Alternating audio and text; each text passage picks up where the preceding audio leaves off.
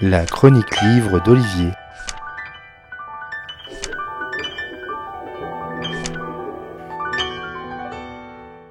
On a peut-être tendance à l'oublier, mais il y a un peu plus de 30 ans, la Russie n'était qu'une partie, grande certes, mais euh, partie quand même de ce qui composait l'Union des républiques socialistes soviétiques.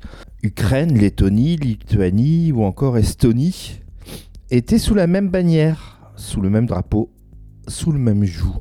Mais dans les années 80, il y a eu Gorbatchev et la perestroïka.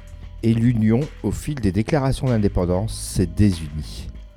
Il reste euh, la Russie et son despote illuminé qui aujourd'hui veut reconquérir les terres sur lesquelles l'empreinte russe est encore fraîche. Dans L'Enclave paru aux éditions Les Arènes, Benoît Wittkin plonge ses lecteurs dans cette période de transformation géopolitique majeure.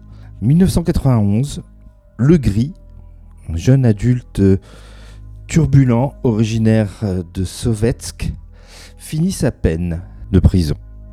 Missionné par le vieux, celui qui régnait sur la prison et avec qui il résolvait des grilles de mots croisés, lui demande de porter un message. Le gris va alors découvrir ce qui a changé derrière le mur de l'enceinte, ce qui semble sonner pour lui comme la liberté, mais avec un double objectif de revenir sur ses terres et s'acquitter de la mission du vieux.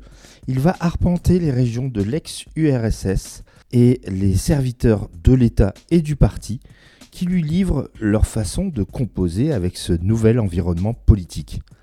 Est-ce donc ça, la liberté? Roman opportuniste, l'enclave? Certains pourraient le dire, mais ce serait oublier la bibliographie de Benoît Wittkin, correspondant du Monde à Moscou et auteur du brillantissime Les Loups, où il était déjà abordé la problématique de cette union des unis.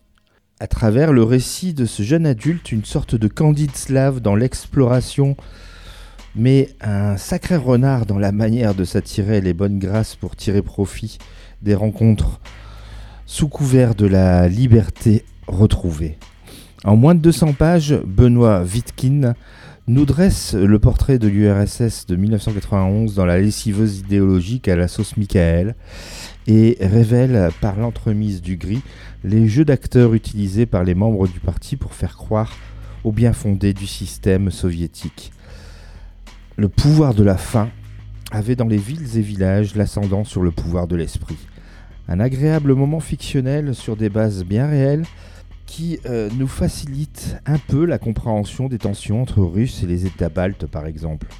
Un seul mot de conclusion, alors désenclaver ce livre des rayonnages.